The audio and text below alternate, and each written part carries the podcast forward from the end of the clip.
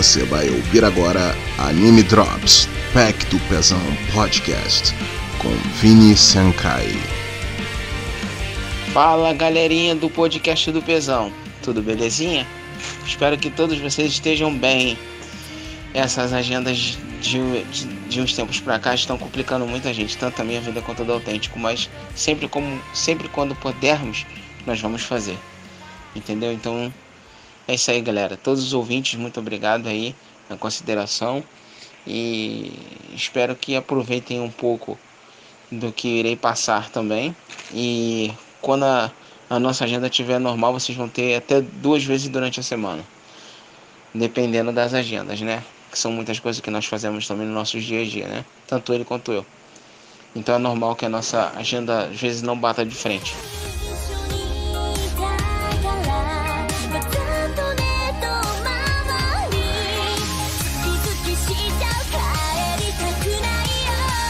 Galera, a novidade bombástica do Black Clover é que as memórias do diabinho que estava lá dentro da naquele livro de magia do Trevo de Cinco Folhas do Einstein, aquele demôniozinho lá, ele é tecnicamente considerado irmão do Einstein, para quem não sabe, ou para quem não gostar, é melhor sair fora, porque vai ter bastante spoiler aqui. O último mangá 269 conta um pouco da trajetória em flashes do Asta e pelo que deu para o que deu para ver é o capitão dos Touros Negros. É, o Yami parece que conhecia o pai do Einstein, só que talvez ele não saiba quem é o pai do Einstein. A história está se desenrolando muito bem e o Einstein está treinando para dominá-lo, dominar o seu irmão, ó. Porque a mãe do Einstein cuidava desse, desse demônio, que esse demônio não gosta dos demônios. É uma história um pouco complicada, só você lendo esse mangá. Então eu recomendo o mangá 269 para quem ainda não acompanhou. Vale muito a pena. Um outro pequeno detalhe é que o, o Einstein parece que ele está conseguindo controlar o poder de antimagia melhor do que antes nessa luta, graças ao capitão do o vice-capitão dos Touros Negros, que foi nomeado pelo próprio Yami. E tudo indica que o Einstein, depois desse controle, vai se tornar um dos seres mais poderosos em relação à antimagia. Detalhe que ele é um usuário de demônio, assim como o vice do do Yami, do Capitão Yami, que ele é um vice-capitão, naturalmente nomeado pelo Yami, como eu já tinha dito. E a maior questão disso tudo é que o Yami ele foi sequestrado nesse arco agora dos, dos demônios que está contando um pouco mais a história e que por parte acabou revelando que o Yuno ele é alguém da realeza, é, bem caracterizado pela magia de vento do próprio Yuno, né? Possivelmente o Aston se tornará um dos magos mais poderosos sem magia. Incrível, né? Pois é, esse é o Aston. Que não tem absolutamente magia nenhuma. Mas eu acho que isso vai aos poucos talvez sendo revoltado. Porque o Aston, na verdade, é o, o bicho que tá nele, o demônio lá, é ele que é o anti-magia, não o Aston necessariamente. Agora vale vale entender se realmente é só questão do demônio ou simplesmente os poderes do Aston estão simplesmente bloqueados por causa da anti-magia do demônio ou simplesmente se fundiram ao corpo dele. Não tem como saber, porque existem alguns caminhos aí. Então, só esperando mais uns 3, 4 mangá aí para ter mais ou menos uma noção.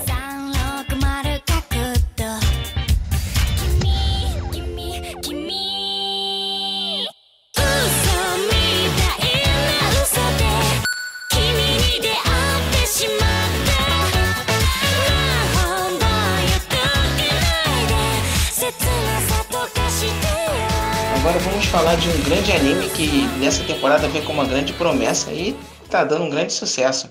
Assim como a Uzaki-chan, que as feminis não gostam, né? Mas eu tenho uma novidade para vocês.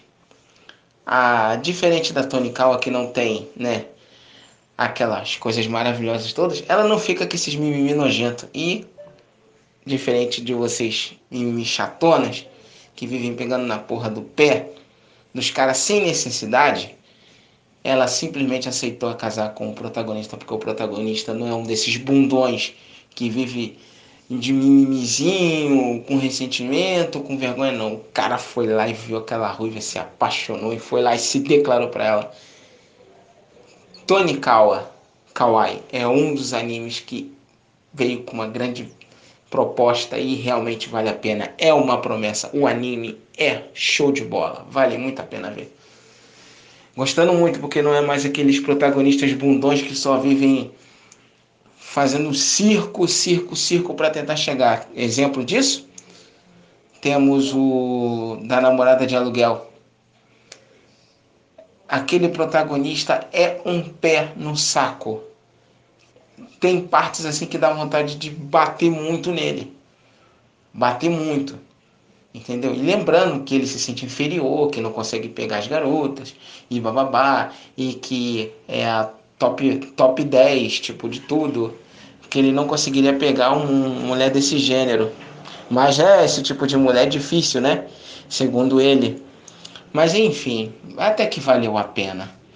Porque depois dessa temporada do que saiu o anime de aluguel, essa próxima agora que veio de primavera, veio com muita promessa boa. E esse anime Tonikawa, Kawaii vale muito a pena, porque o cara se declara e a mina vai lá e aceita. E logo depois de algum tempinho, ela aparece lá com o papel do cartório para que ela, ele assine os papéis com autorização dos pais para que eles se casem.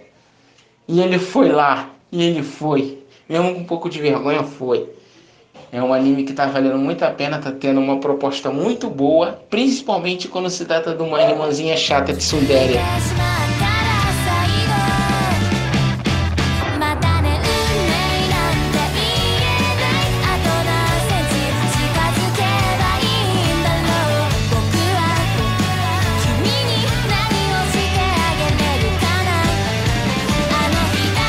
Agora vamos falar de Yashahime, a continuação de Inuyasha, que fala sobre as filhas de Senshomaru e de Inuyasha. É aquela história do Inuyasha, para quem não conhece, eu recomendo Inuyasha primeiro antes de ver Yashahime, porque não vai entender nada. Simplesmente não vai entender. Veja Inuyasha completo e depois veja Inuyasha Kanketsu Ren. E depois vejo Yasha Hime, porque o Kanketsu Ren é a continuação de Inuyasha. E agora a continuação saiu com Yasha Hime, que conta a história sobre as princesas demônios, primeira demônios. Então vale a pena, tá muito bom. A Arumiko caprichou, a Arumiko Sensei, que é a criadora de Inuyasha, tem tem um gráfico muito bom, lembra um pouco o gráfico dos anos 90 que é um pouquinho que era o Mico fazia, dos anos do, no, final de 90 para 2000 mais ou menos, ali com um pouco da agitação dos dias atuais, dos gráficos de 2018, 2019. Quem desenha sabe o que eu estou falando. Mas enfim, vale muito a pena, confere lá. E para quem não sabe, no Yasha é um meio yokai que foi lacrado por uma sacerdotisa chamada Kikyo. Ele foi lacrado através de uma flecha que foi preso numa árvore, que ele passou e foi preso.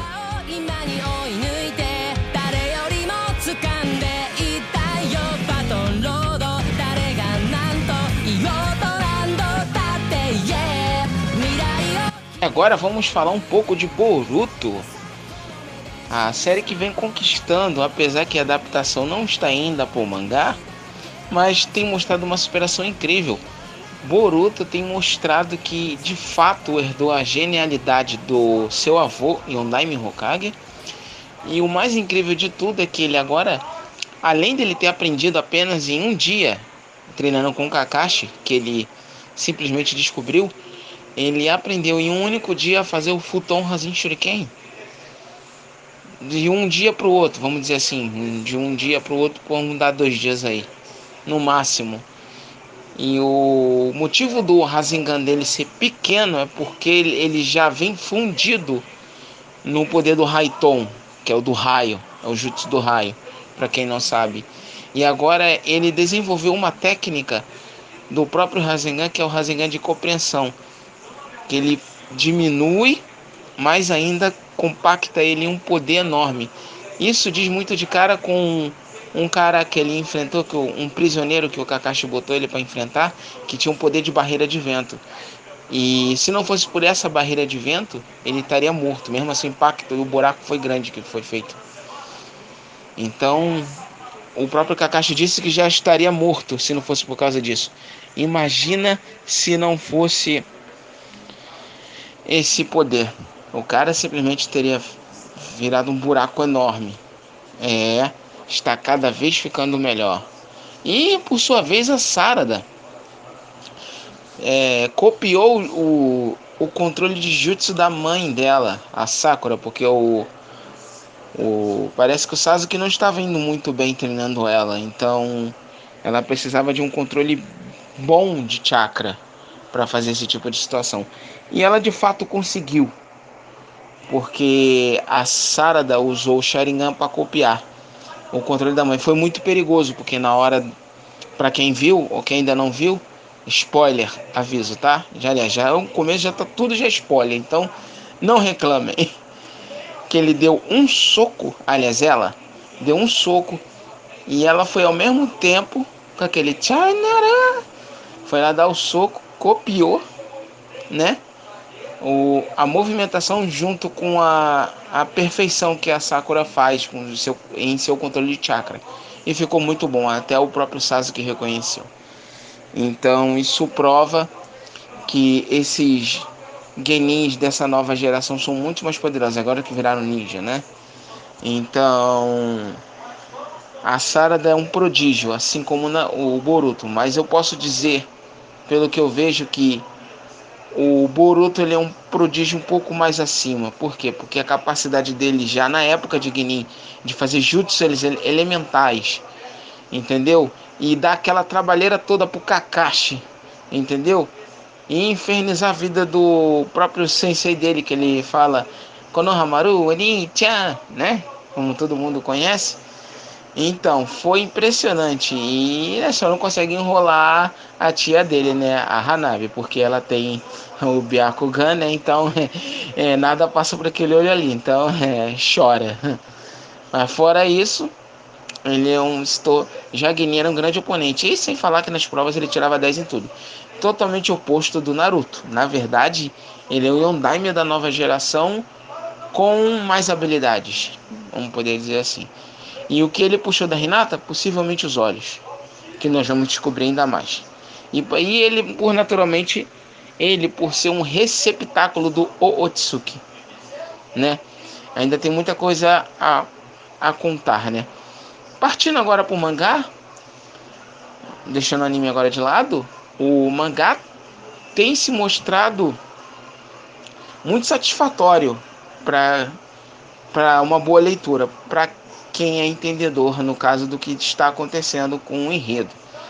Como estamos no enredo daquela daquele bicho lá atacando, é, que ele necessariamente ele é um cara que possui o poder do Otsuki, mas ele gosta de usar um backup para recuperar os poderes, semelhante ao Moro em relação a Dragon Ball. No próximo, no próximo podcast eu vou contar em relação a isso.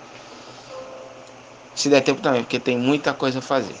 Então, o ele usa um backup. Então, o Boruto se ofereceu a se matar porque o poder que o Otsuki tem guardado como receptáculo, que é o Boruto, vai servir para ele. Então ele não quer que mate o Naruto agora, mas ele pode machucar. Ele pode machucar o Boruto. Então isso tem acontecido gravemente, é muito perigoso. Então a gente precisa fazer uma avaliação com muito cuidado, porque agora que o Naruto é, usou um recurso junto com o Kurama, a Kyubi de nove caudas, a Kyubi no caso, ela o Naruto no caso se fundiu com ela, com a Kyubi e se transformou num outro tipo de criatura, né? Podemos dizer assim, porque o Naruto está totalmente diferente ali entendeu? É, ele literalmente virou o menino raposa. Se era antes, agora, agora então, se antes ele era, agora está muito pior. Acreditem, a transformação parece ser bem legal, mas parece ser perigosa, parece ser arriscado para a vida dele. Eu realmente não sei como vai terminar, mas vai ser muito perigoso pro, pro Naruto. Porque o Naruto e o Sasuke estão levando um pau, né? Do cara lá que usa os poderes de aumentar e diminuir de tamanho, aumentar a massa e diminuir a massa. O cara é, o cara desafia a física de tudo quanto é moda, né? Podemos dizer assim. Bem nerd falando. Que cara perigoso, hein? Só que vamos ver como é que essa transformação vai ser. Daí parece que estão dizendo que o Naruto vai morrer, que é o Hokage da vila, mas ele tem que sacrificar pela vida. Eu não acho que ele vai morrer com isso não, porque ele tem uma reserva de chakra, de chakra muito grande.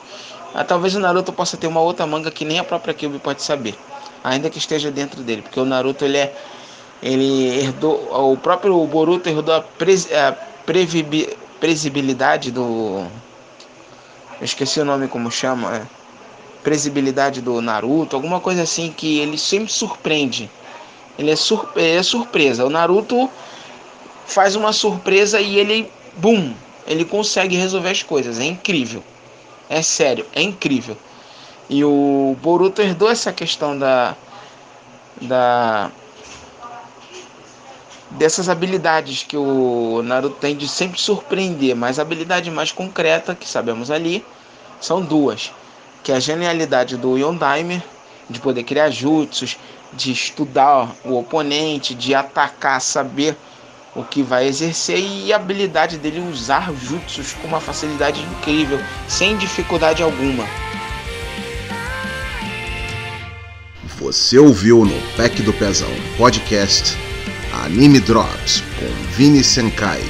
Se você gostou e quer nos incentivar a fazer mais programas como esse, os meios para tal estarão na descrição.